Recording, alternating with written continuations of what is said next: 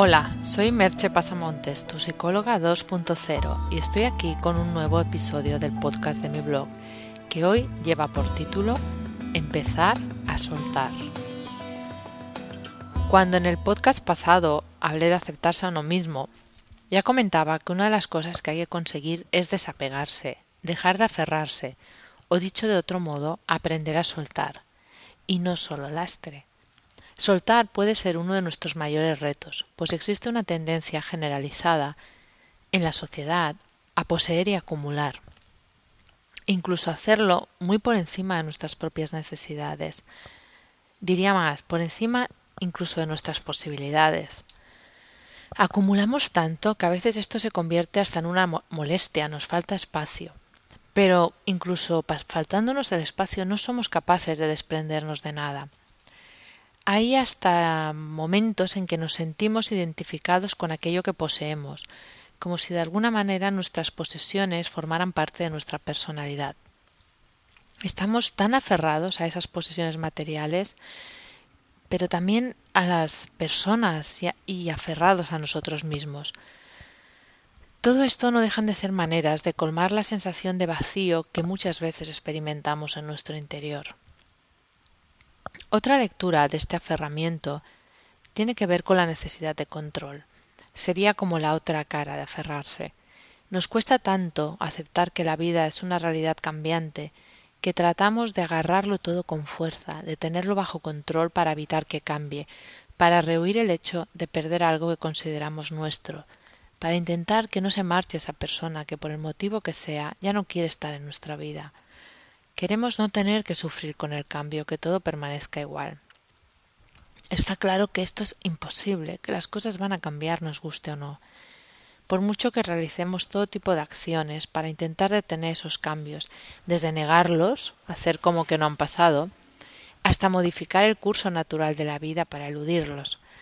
Aquí os citaría un ejemplo. ¿Qué sería un estiramiento facial, sino una negación del paso del tiempo?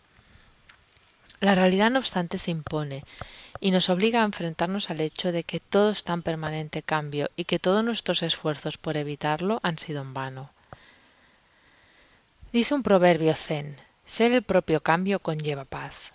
Cuando te conviertes tú mismo en cambio, no tratas de controlarlo todo, aceptas que cada instante será nuevo y aprendes a lidiar con esos cambios de otro modo, aceptar que cada instante será nuevo es también estar abierto a la vida, estar abierto a que cualquier posibilidad está bien y cualquier cosa que pase nos aportará algo.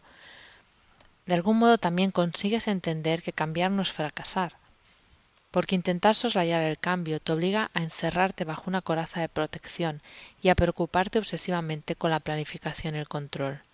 Y aunque no te des cuenta, cuando esto sucede ya estás sufriendo sin embargo, cuando aceptas el devenir de la vida te liberas. Dejas de esforzarte en controlar lo inevitable. Sé que esto es complicado, pero mm, de alguna manera no hay otras muchas vías de, de conseguir sentirte relajado, de conseguir sentir que las cosas están bien. Dice una frase bastante popular no llores porque terminó, sonríe porque sucedió. O sea que de alguna manera en la sabiduría popular ya está esta idea de que las cosas llegan y van, y se van. Hay un texto que es el Sutra de Diamante de Buda que dice Así debéis pensar de todo este mundo fugaz, una estrella al amanecer, una burbuja en un arroyo, un relámpago en una nube de verano, una lámpara parpadeante, un fantasma y un sueño. Es complicado aceptar el cambio, sobre todo cuando nos lleva por caminos dolorosos. Es duro perder cosas o personas que queremos. Nadie dice que sea fácil bregar con los cambios y que vaya a gustarnos de entrada aquello que nos llega. Pero ¿cuántas veces lo que parecía una desgracia acaba siendo una gran suerte? Me gustaría hacer un poquito de memoria sobre un cuento que ilustró un podcast hace un tiempo que se titulaba para qué sirve el optimismo, el podcast. Y el cuento se titula Buena suerte o mala suerte. Os recuerdo brevemente de qué iba para no volverlo a explicar. Es aquel hombre que vive con su hijo en una casita de campo, se dedica a trabajar la tierra y tiene un caballo para la labranza y para acabar y para cargar los productos de la cosecha, su bien más preciado. Y un día el caballo se escapa saltando por encima de las bardas que hacían de cuadra. El vecino que se percata de este hecho corrió a la casa del hombre para avisarle. Tu caballo se escapó. ¿Qué harás ahora para trabajar el campo sin él? Se te avecina un invierno muy duro. Qué mala suerte has tenido. El hombre lo miró y le dijo Buena suerte, mala suerte, quién sabe. Os recomiendo que si no lo recordáis o os apetece volverlo a escuchar, busquéis el podcast o en el mismo blog y volváis a tener un pequeño contacto con esta historia que creo que es muy interesante. Porque al final luchar contra la realidad no evita el cambio, solo produce cansancio y desgaste. Los cambios van a suceder. Y cuando aceptamos eso, pero no racionalmente, sino desde el fondo del corazón, empezamos a liberarnos. Os propongo unos ejercicios para empezar a practicar este difícil arte del soltar. El primero sería, haz una lista de todas las cosas a las que estás muy apegado. Date cuenta de qué necesidad o propósito tienen para ti.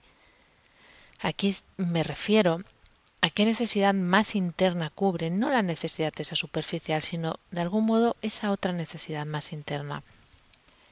¿Qué pasaría si soltaras alguna de ellas? ¿Te atreves a soltar una durante un día y ver qué pasa? El ejercicio 2 sería que te preguntes qué es realmente valioso para ti. Haz una lista de todo aquello que consideras realmente valioso para ti en este momento. Date cuenta de si lo era hace cinco años.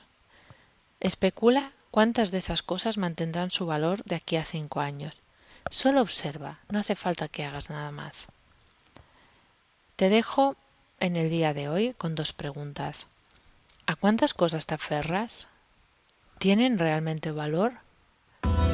Hasta aquí el podcast de hoy y nos escuchamos en el próximo podcast. Bye bye.